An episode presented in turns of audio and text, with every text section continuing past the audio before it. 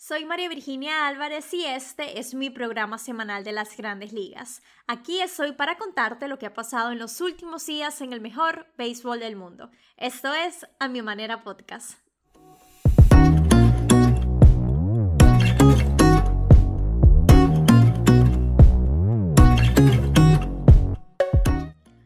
Comenzamos con la gran serie del fin de semana. Los Medias Rojas de Boston vencieron el domingo 6 a 5 a los Yankees de Nueva York para ganar una serie de tres partidos en el Yankee Stadium por primera vez desde el 2011.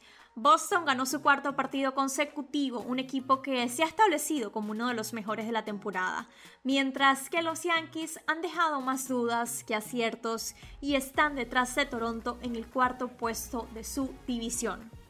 4 a 2 fue la victoria del domingo de Atlanta sobre Los Ángeles y los Bravos se llevaron dos de tres juegos en la primera serie entre ambos equipos desde el año pasado. El equipo de Atlanta se encuentra de segundo en su división.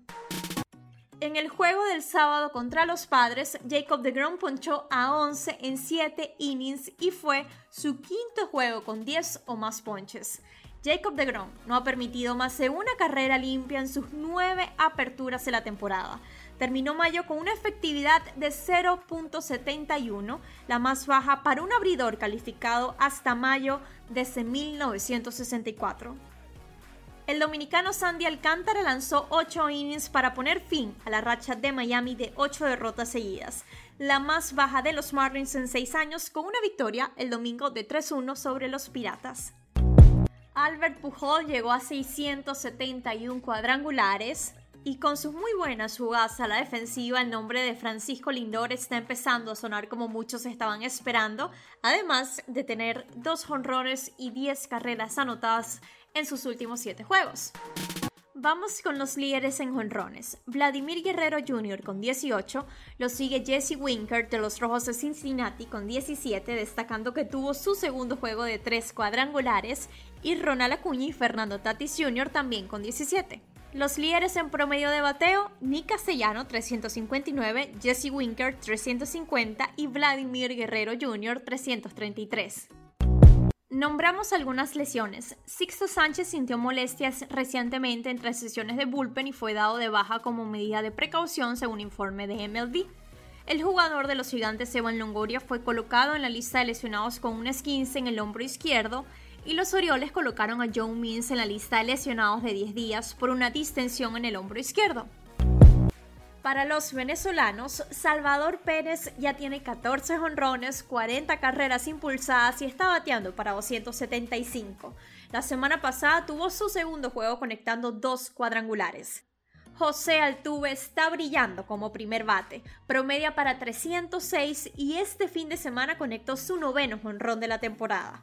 Por su parte, Miguel Cabrera pegó su quinto jonrón de la temporada y llegó a 492 cuadrangulares de por vida, cada vez más cerca de los tan esperados 500 y Jesús Aguilar llegó a 12 cuadrangulares y además se acumula 44 empujadas, convirtiéndose en el líder de este departamento de la Liga Nacional.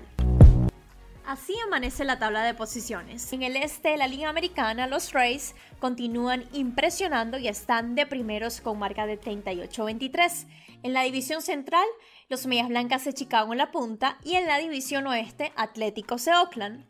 Ahora, en el este de la Liga Nacional, los Mets de Nueva York están de primeros.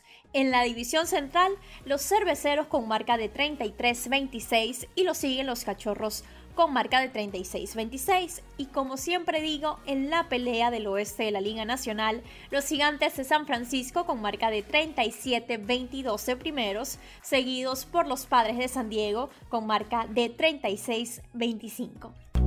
Preolímpico de béisbol. Estados Unidos venció a Venezuela 4 a 2 el sábado y se clasificó a los Juegos Olímpicos Tokio 2021. Por su parte, República Dominicana y Venezuela quedaron en segundo y tercer lugar, clasificando al último repechaje olímpico de la Confederación Mundial de Béisbol y Softball en Puebla, México, del 22 al 26 de junio contra Australia y Reino de los Países Bajos. Uno de estos equipos será el último clasificado a los Juegos Olímpicos este año. Y por último, MLB anunció la apertura de los votos para conformar el equipo de las estrellas de la Liga Nacional y la Liga Americana, a través de la votación de los fanáticos y jugadores. Un juego de las estrellas que recordemos se celebrará el 13 de julio en el Coors Field de Colorado. Según la nota del extra base, un total de 25 venezolanos formarán parte de las boletas generales para esta edición 2021. ¿Cómo pueden votar? En las plataformas de MLB, incluyendo lasmayores.com, las páginas de cada uno de los 30 equipos y las aplicaciones de MLB Ballpark. Y así llegamos al final. Como siempre digo, gracias por estar aquí. Esto fue A Mi Manera Podcast.